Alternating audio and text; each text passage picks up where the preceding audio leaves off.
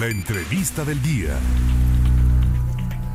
El pasado miércoles, Javier Lozano Alarcón se destapó a la gubernatura de Puebla para el proceso electoral del 2024 y explicó que le gustaría que el Partido Acción Nacional hiciera un proceso de selección interno para elegir al mejor perfil. Por eso le agradezco en la línea telefónica estos minutos de entrevista exclusiva a quien fue exsecretario del Trabajo con Felipe Calderón, ex senador, apoyó a José Mit en la campaña presidencial del 2018. Él es poblano y me da mucho gusto saludarle. Javier Lozano, ¿cómo está? Muy buenas tardes. Muy buenas tardes, qué gusto saludarte a ti, a toda tu muy amplia audiencia y mil gracias por la oportunidad. Buen inicio de semana. Igualmente, muchísimas gracias.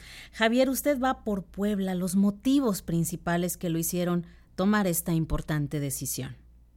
Pues mira, el principal motivo es devolverle a, Puebla pues su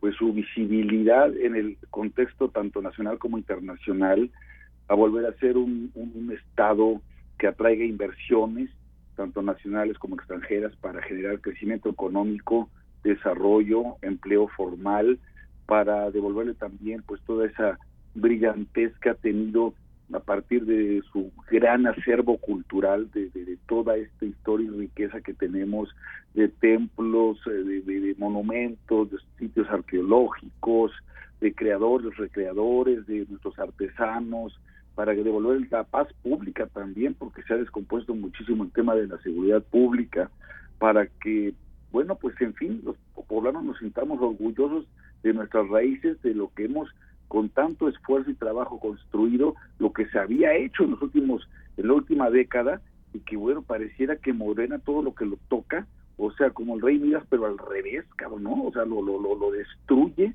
y yo no estoy para nada conforme ni contento ni satisfecho ni me voy a quedar con los brazos cruzados viendo cómo Morena destruye no solamente digamos Puebla sino a nivel nacional.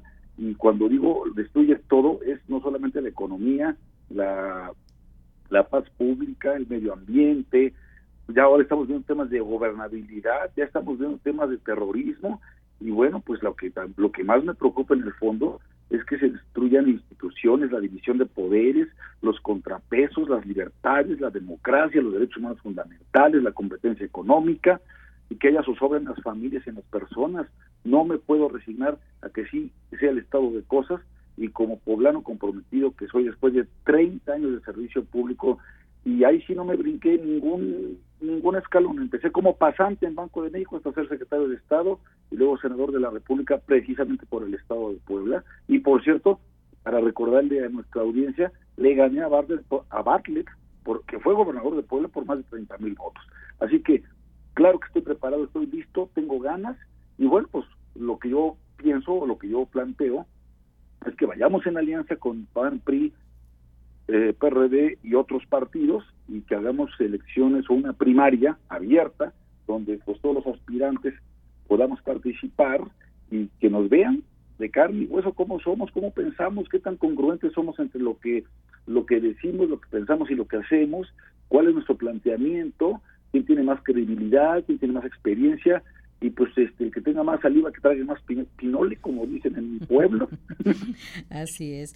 Es necesario tener un planteamiento de gobierno en coalición y una plataforma electoral atractiva para la ciudadanía Javier Lozano sí claro sí claro. Es que ya no basta con criticar a Morena porque eso lo hacemos todos los días y hay motivos suficientes para hacerlo. Hay que presentarle a la gente el por qué sí hay de otra no y tenemos muchos de los que hemos estado en servicio público tenemos conocimiento, tenemos, eh, digamos, experiencia, un servicio profesional de carrera. En mi caso, pues soy abogado, eh, especialista en Derecho Constitucional, Administrativo, Telecomunicaciones, Radiodifusión, Laboral. O sea, sí, sí tenemos un, buen acervo también, insisto, de, de servidores públicos honestos, porque a mí esa payasada del presidente de que 90% de honestidad y 10% de capacidad, pues no es cierto, es se puede ser 100% capaz y 100% honesto, no es una u otra. Además, la bola de, de, incompetentes e indolentes que lo rodean, pues ni salieron honestos, ni salieron capaces. Y por eso está el país como está, y por eso tenemos a Puebla como está, y por eso tenemos a Veracruz como está, y por eso tenemos Morelos, y por eso está Michoacán, y por todo lo que estamos viendo. Entonces, ¿a poco vamos a acostumbrarnos a vivir así? Parece zona de guerra este país, hombre. Con este destape para la gubernatura de Puebla, Javier Lozano, eh, ¿no espera sanciones del INE? No, porque estoy diciendo, a ver, a ver, yo estoy preparado para participar cuando los cuando esto arranque, cuando esto se abra, pero no puede ser que pareciera que por por cuidar las formas, entonces, pues parece que aquí no hay oposición en Puebla. Nada más corto porque yo vine a pegarle al avispero, se comenzaron a mover, te das cuenta que parecía el museo de cera. Digo, no, no puede ser. Debemos ser mucho más activos y más visibles. Y tenemos entonces que hacer esa, esa plataforma de la que tú hablas a partir del contacto con la ciudadanía y un gobierno de coalición. Ahora estoy diciendo, ¿cuándo será eso? Ahora soy un mero aspirante, ni siquiera me considero precandidato, aspirante. Ya vendrá un calendario oficial electoral y entonces conforme a ese calendario oficial electoral, pues vamos entonces tomando los pasos y las decisiones pertinentes. Ahora, si el INE me, saca tarjeta amarilla, pues que me saque tarjeta amarilla. ¿eh? También estoy acostumbrado a que me sacan tarjetas amarillas, pero prefiero eso a quedarme callado, insisto, y con los brazos cruzados. No me perdonaría yo, yo, yo en lo personal, ni mis hijos tampoco me lo perdonarían, ni la gente que me conoce. ¿sí? No hay que ser cobardes. Hay que enfrentar esto. Cuando toda la gente dice, oye, ¿qué hacemos? ¿Cómo le hacemos? Esto es una desgracia. Pues participen, hombre, alcen la voz, organícense, utilicen redes sociales, los medios de comunicación y voten, porque también lo que no puede ser es que cuando llega el momento de las elecciones, en los distintos cargos, en los distintos momentos, ¿no? Ven el abstencionismo que tenemos en México. Tenemos que vencer la cultura del abstencionismo para pasar a la cultura de la participación activa. Muy lamentable, sin duda. El dirigente, el dirigente nacional panista Marco Cortés está viendo con buenos ojos su deseo de contender por dicha candidatura. ¿Quién es más? Sí, Marco, afortunadamente Marco fue muy generoso, me ayudó a regresar al partido como militante activo desde el 5 de julio. Un proceso nada fácil, ¿eh? que cosa que ya comenté con él y con otros liderazgos en el partido. Yo creo que en general en los partidos políticos, y hago a un lado a Morena porque Morena no es un partido político, Morena es una secta de fanáticos violentos y semovientes que nada más siguen a su amado líder. No, yo digo los partidos políticos de veras deben facilitarle la entrada a los ciudadanos, hombre. Hay muchos que me están diciendo, oye, yo quiero participar en el PAN, ¿cómo lo hacemos? Híjole, entre que, entre que tienes que tomar un curso y que tienes que formarte y que presentar tal documentación y tal. Pero pues la gente se desanima. Marco a mí me ayudó a, regresar y cuando le dije, oye, quiero levantar la mano, simplemente levantar la mano, me dijo, me parece perfecto, porque así tienen que ser en todos lados, que levanten la mano los aspirantes para que también la sociedad sepa que hay sí hay de otra y que sí se puede hacer un cambio para bien. La elección la hemos entendido después del 2018, pero que no me vengan que ahora el destino fatal es que nos echemos otros 70 años, pero ahora con estos ineptos de Morena. Pues, por supuesto que no. Entonces hay que dar bien la batalla, hay que levantar la mano y decir, bueno, yo, pues, yo, yo, yo quiero servir a mi Estado. ¿Cómo? Pues como se pueda. Y si se puede como gobernador, pues qué bueno y si no, veremos de qué manera podemos ayudar, pero hay que ayudar y hay que participar. Grandes retos, Javier Lozano. Oiga, me obliga también a preguntarle acerca de estos temas que están en boga. ¿La Guardia Nacional debe pertenecer a Sedena? Por supuesto que no. a ver, primero fue un error gravísimo acabar con la Policía Federal. Gravísimo. Acabar con la Plataforma México. Segundo, es un error gravísimo el darle tanto poder a las Fuerzas Armadas, poder económico y poder político. Gravísimo error. Tercero, crea una Guardia Nacional sin tener la preparación, capacitación, la formación debida para enfrentar los temas de seguridad pública y los resultados están a la vista. Y cuarto, que dependan del ejército, entonces está rompiendo con una determinación que tenemos en la Constitución desde 1936, si no mal, recuerdo, de que la seguridad pública debe ser estar en manos de civiles, y así lo dice el artículo 129 constitucional y también el 21. El 21 de la Constitución dice que la Guardia Nacional tiene que ser de carácter estrictamente civil.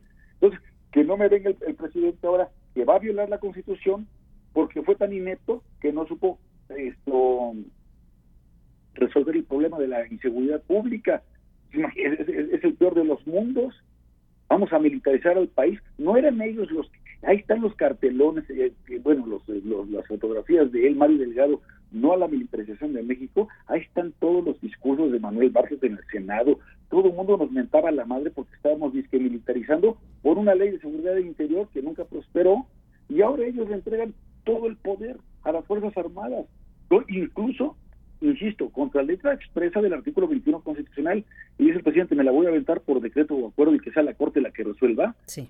Qué descaro, qué descaro, qué falta de respeto por nuestra Constitución y por la división de poderes. Y claro, como sabe que la Corte puede tomar un par de años en resolver ese asunto, dice, pues pues en dos años ya me fui al rancho y ahí se ven, ¿no? Y que además este, vamos a ver si podemos extender el plazo que no sea el 2024 cuando regrese el ejército a, las, a los cuarteles, sino que sea más adelante.